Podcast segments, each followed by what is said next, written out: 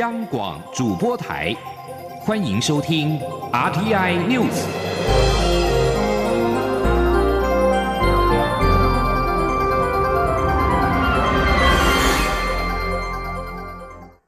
听众朋友您好，欢迎收听这节央广主播台提供给您的 RTI News，我是张顺祥。首先把新闻焦点关注到华航机师罢工，今天会劳资第二次的座谈。华航机师持续的罢工，交通部次长王国才证实，今天十一号下午的五点，劳资双方在交通部进行第二次座谈。桃园市机师职业工会华航分会八号启动罢工，目前已经有近六百名的机师参加，交通部介入到协调，劳资双方九号在交通部第一次座谈，但是在疲劳航班的改善上面没有共识。交通部原本希望双方十号能够再回到谈判桌沟通，华航回应随时可谈。机师工会则希望华航透过交通部提出工会要求的对应方案再说。王国才在十号晚间说，工会已经愿意回到谈判桌，今天双方就会就先前没有共识的部分再沟通，希望罢工赶快的落幕。华航机师在桃园市机师职业工会的力挺之下，从八号开始发动罢工。不过，华航内部员工却分成两派，一派力挺罢工机师，一派则是强烈的不满。华航地勤人员十号前往交通部递交陈情书，要求罢工的机师立刻的停止罢工，回到工作岗位。不过，华航企业工会理事长刘慧宗则是现场力挺罢工机师，强调劳工就应该挺劳工。请听记者陈立信宏的报道。央广主。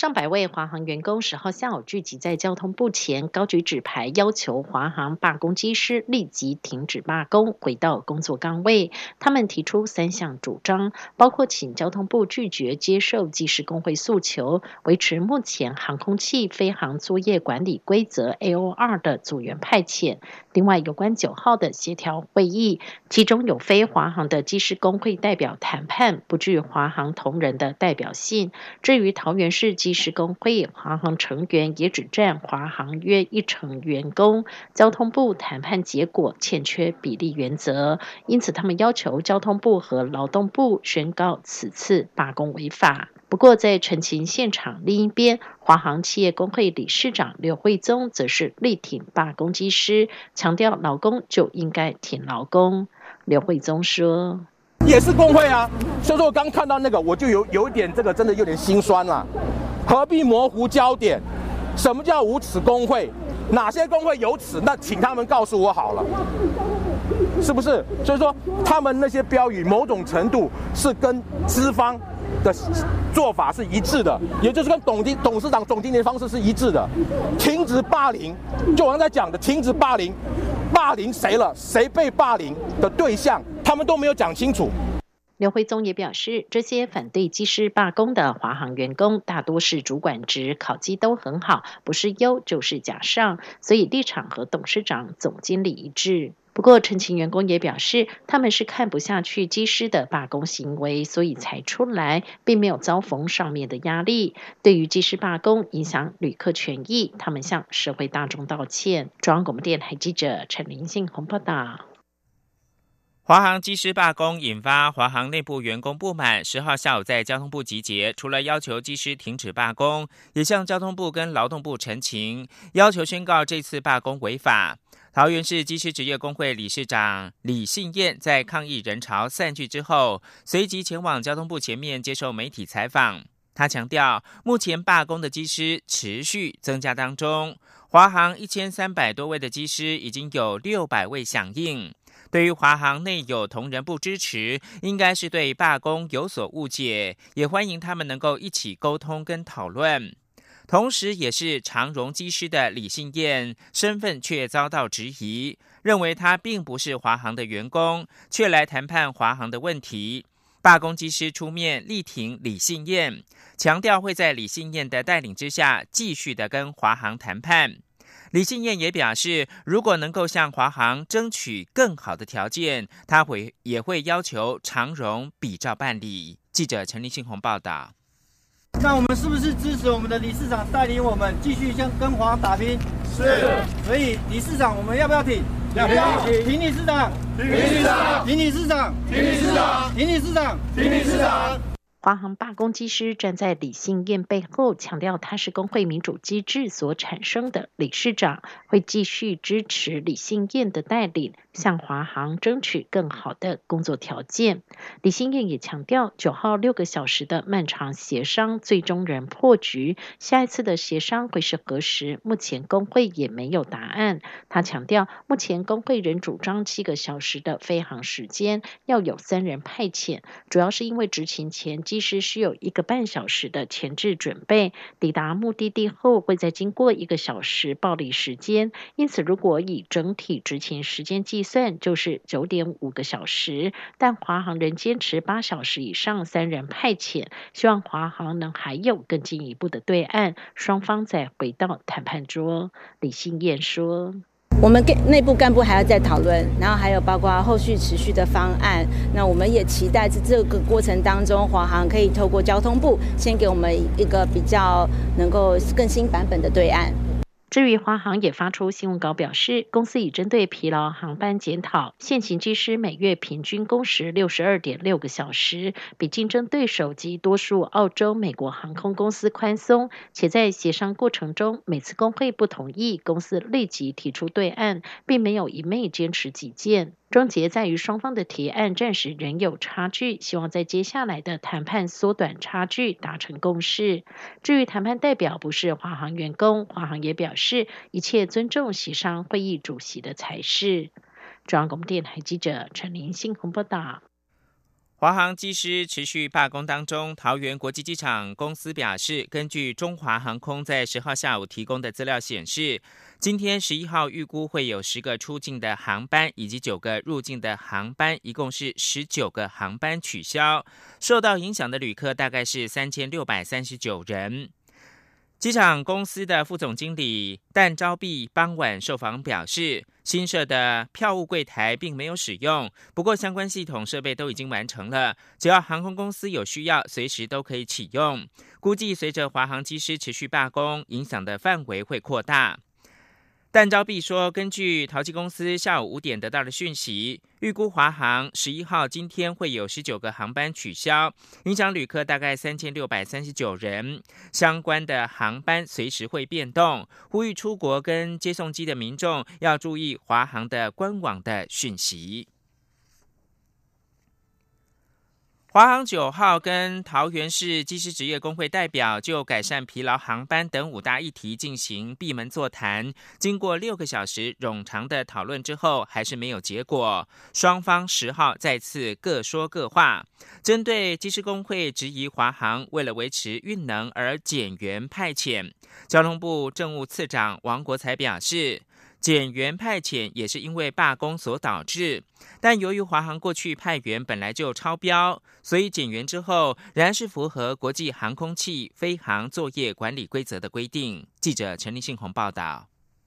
华航机师罢工进入第三天，交通部十号上午再度和华航针对罢工事件举行紧急应变会议。交通部政务次长王国才给予会后说明情况。王国才表示，虽然参与罢工的机师越来越多，但是春节过后航班需求也减少，也就是春节期间每天大约有两百多个航班，但平常大约一百至一百五十班。因此，十一号开始恢复上班后，初步可以维持八成的。运送能量。对于工会主张飞行七小时就需三人派遣，且态度至目前为止仍没有软化，王国才也呼吁工会可以再次考虑交通部提出，以每条区域航线的气候和险峻情况，由公司是需要增派人员。王国才说。但现在是七小时多，但是这个呃，可是它的降落是危险的啊，或是说季节里面可能有大雾等等的。那这个当当然我们是可以考虑啊，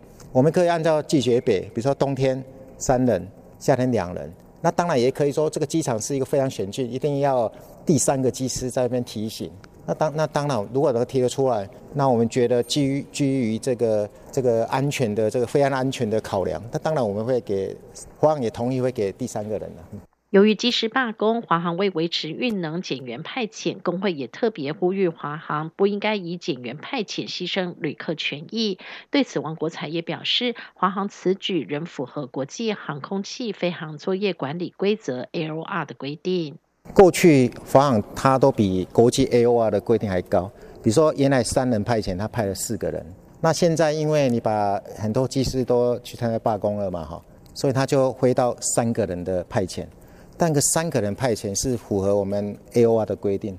目前，华航也积极协调其他航空公司协助旅客航线迁转。王国才表示，目前大致算顺利，但应变计划并非常态。部长林佳龙也特别强调，交通部协商大门，不管是下午、晚上或是深夜都开着，希望机师工会赶快回到谈判桌。至于工会也是公司一员，希望机师也能够赶快回到工作岗位。中央广播电台记者陈林信鸿报道。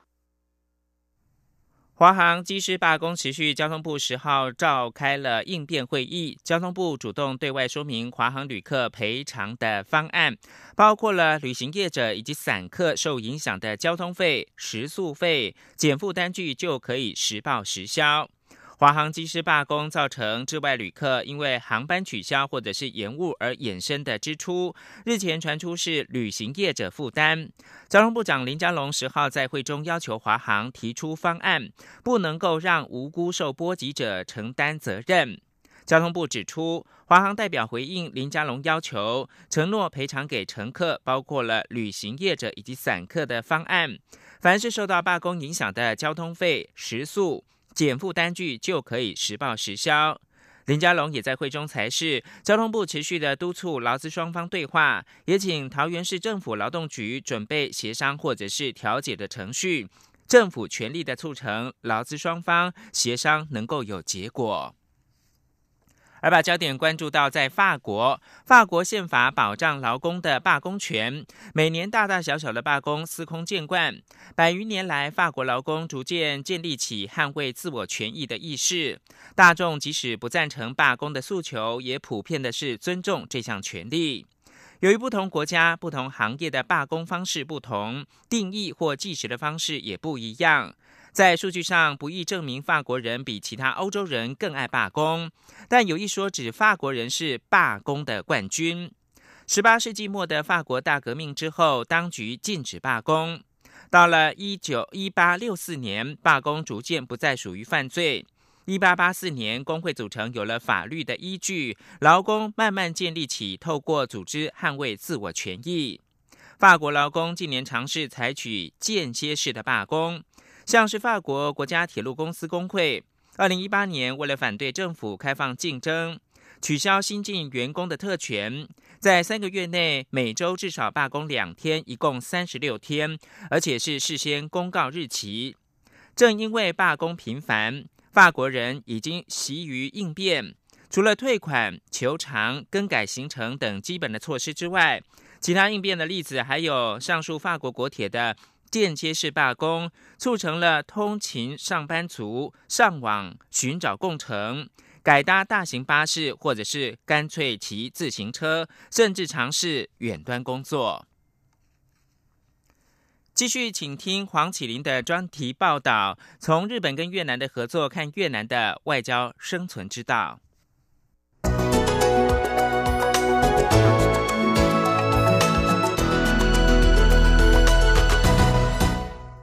日本航空自卫队航空幕僚长丸茂吉成一月初访问越南，开启了日本和越南进入二零一九年的首度公开军事交往，显示两国在印太区域战略中防务关系正在进一步强化。日越两国在二零零九年建立了战略伙伴关系之后，二零一一年两国国防部签订了双边防务合作谅解备忘录，为双方军事合作奠定基础。接着，两国召开海上安全保障会议。日本建议越南成立海上警察，以对抗中国，并对越南提供海上巡逻船，强化两国在南海问题上的紧密合作。而日越两国军事高层也频繁互访，定期举行国防政策对话，并扩大两国武装力量在包括人力资源开发和军舰互访等领域的合作。两国在军事关系上的热烈发展。在本月初，越南人民军总参谋长兼国防部副部长潘文江会见外贸集成的时候表露无遗。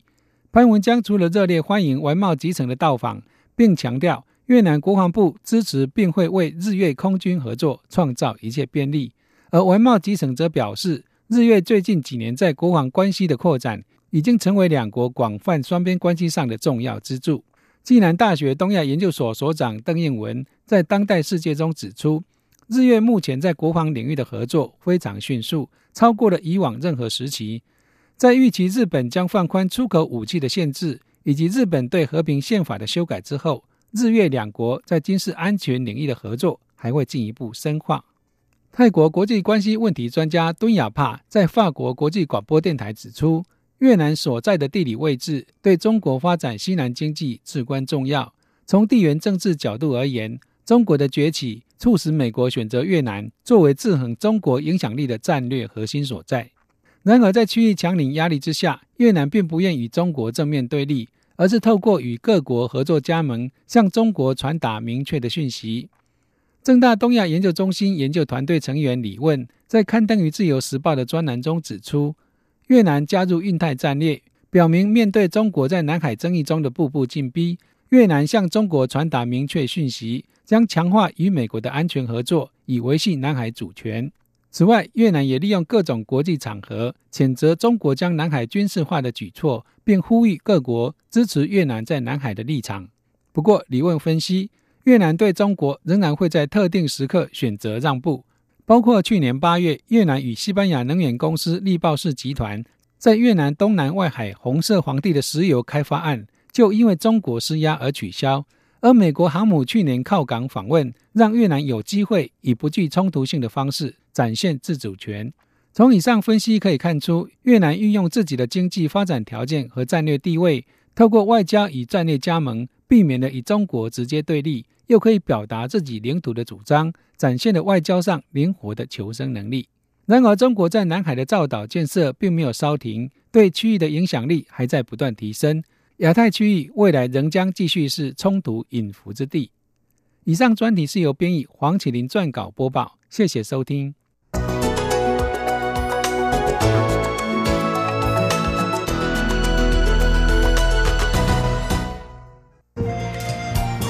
是阳光，翅膀打开了世界之窗；是阳光，翅膀环绕着地球飞翔。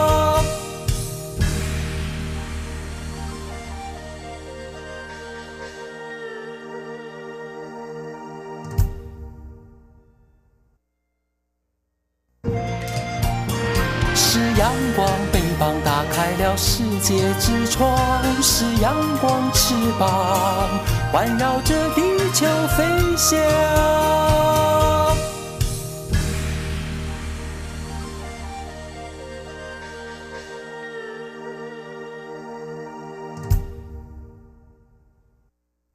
现在是台湾时间清晨的六点四十八分，又过了四十四秒。我是张顺祥，继续提供新闻。行政院二零一七年三月将劳保年改法案送到立法院。行政院发言人古拉斯尤达卡十号表示，若立法院今年来不及三读，行政院仍然会在明年的预算当中编列新台币两百亿元拨补劳保基金，劳工可以放心。行政院将劳工保险条例部分条文修正草案送到立法院审查。草案拟将劳保费率由现行的百分之九点五逐年的调升，二零二二年提升到百分之十二，后续再视情况检讨，并且强化政府的责任，每年挹注劳保基金新台币两百亿元，承担最后的支付责任。草案也规定，劳保未来将延长投保薪资的采计期间。现行制度按最高六十个月投保薪资平均计算，年改实施第二年开始，将每年延长十二个月，到第十一年调整为最高一百八十个月的平均。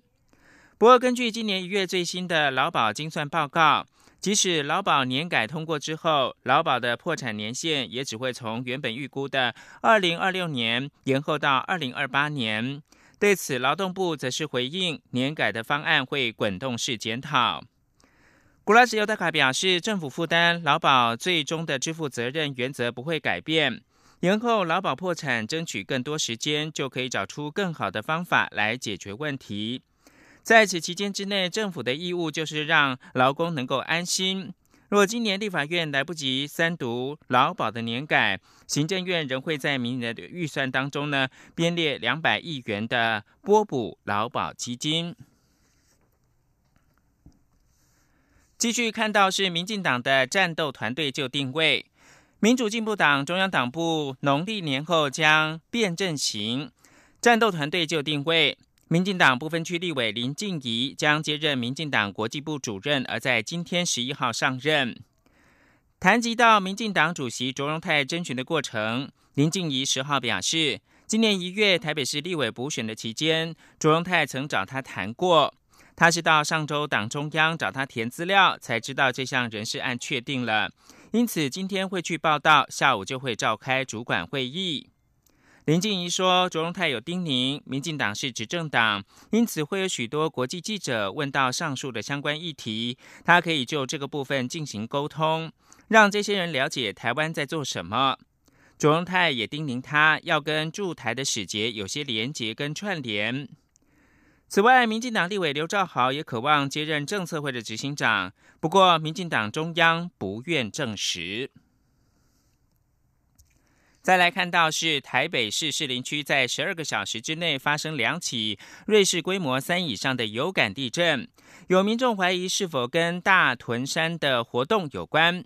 中央气象局表示，火山活动造成的地震深度会比较深。由于这两起地震都是浅层的，因此研判应该是破碎带的错动所导致的。台北市士林区九号下午四点二十分发生规模三点二的地震，深度是九点一公里。不到十二个小时，临近区域在十号凌晨四点十二分又发生了规模三点八的地震。有民众担心地震是否跟临近的大屯山地下岩浆活动有关呢？气象局表示，由于地震深度比较浅，推测跟火山岩浆活动没有关系，可能是破碎带错动所造成的，民众不必太担心。气象局资料处理科的科长陈燕玲说：“啊，最大的在信义区和五股有三级的震度，那它是比较偏啊板块碰撞之后减层的地方，比较有属于比较张裂的环境的吧的状况。”在台北地区浅层的地震，呃，规模啊大于三的地震，事实上是比较不多的哦。那昨天下午呢，在下午四点二十分的时候，也有发生了一起啊规模三点二的地震，也是浅层的地震。地震的发展，我们会再继续的观察。针对“一国两制”中国领导人有关的谈话，陆委会严正声明，台湾人民绝不接受。记者王兆坤的专题报道。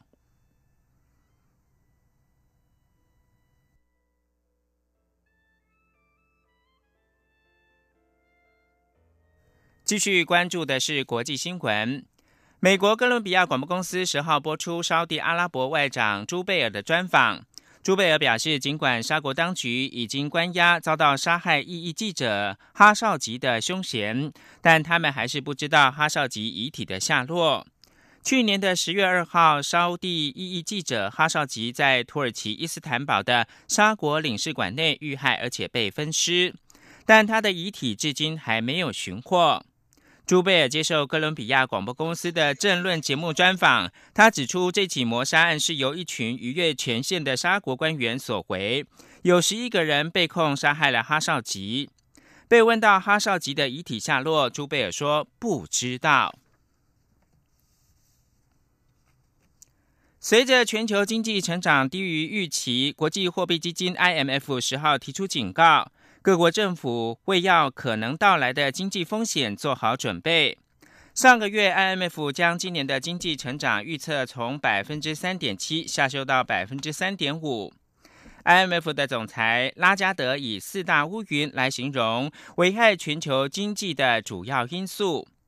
还警告说风暴可能会来袭。他指出，这些风暴包括了贸易紧张和关税问题的加剧、金融紧缩、英国脱离欧盟结果和延伸影响的相关不确定性，还有中国经济的加速的放缓。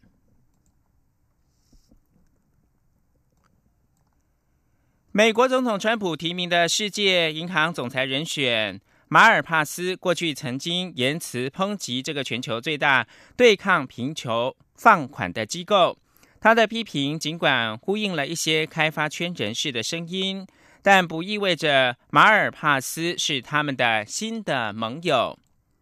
法新社报道，现任美国财政部次长的马尔帕斯曾经痛批世界银行浪费资源、腐败，并且对中国太慷慨。他对世银提出的许多批评说法，肯定不会令人陌生。而长期以来，许多运动人人士呢是要求改革世银，他们举出一长串他们声称世银在人权事务上的失败案例和其他的丑闻，还说世银的计划往往是造成全球最贫穷人口的处境更糟糕，并且伤害到环境。也令寡头政治跟专制统治者的势力更加的巩固。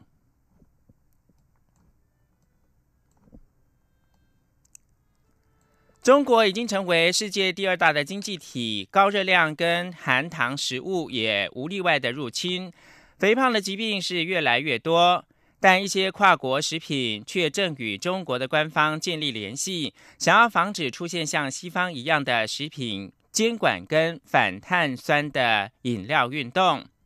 纽约时报》报道，在短短的几十年间，中国已经变成了一个深受肥胖跟不良饮食而导致慢性病的国家。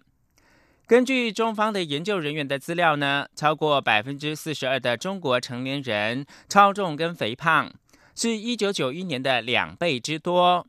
根据政府的调查，中国城市有将近五分之一的儿童是肥胖的。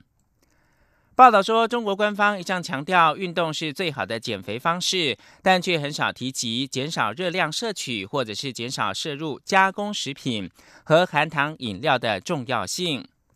尽管这是保持健康的关键因素，高热量食品跟含糖饮料在这个全球第二大经济体已经变得无处不在。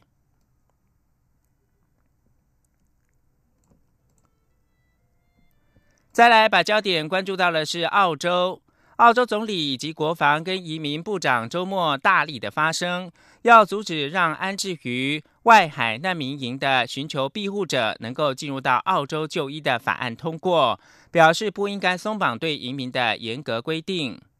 根据澳洲的移民政策，在海上拦截到的寻求庇护者将被送到设在巴布亚纽几内亚或者是诺鲁的难民营。即使证明是难民，也不得踏上澳洲的土地。这项政策的反对者提出移民法的修正案，以让安置在巴布亚纽几内亚或者是诺鲁的移民能够短暂的前往澳洲接受医疗的评估。澳洲医学会对这项法案表达了支持，但是澳洲政府是忧心寻求庇护者将能够钻这个漏洞。澳洲总理莫里森九号在记者会上面说。澳洲的边境不能够让一群医疗专家来决定。澳洲国防部长派恩跟移民部长科尔曼也对这项法案表示了反对。以上新闻由张顺祥编辑播报，谢谢收听。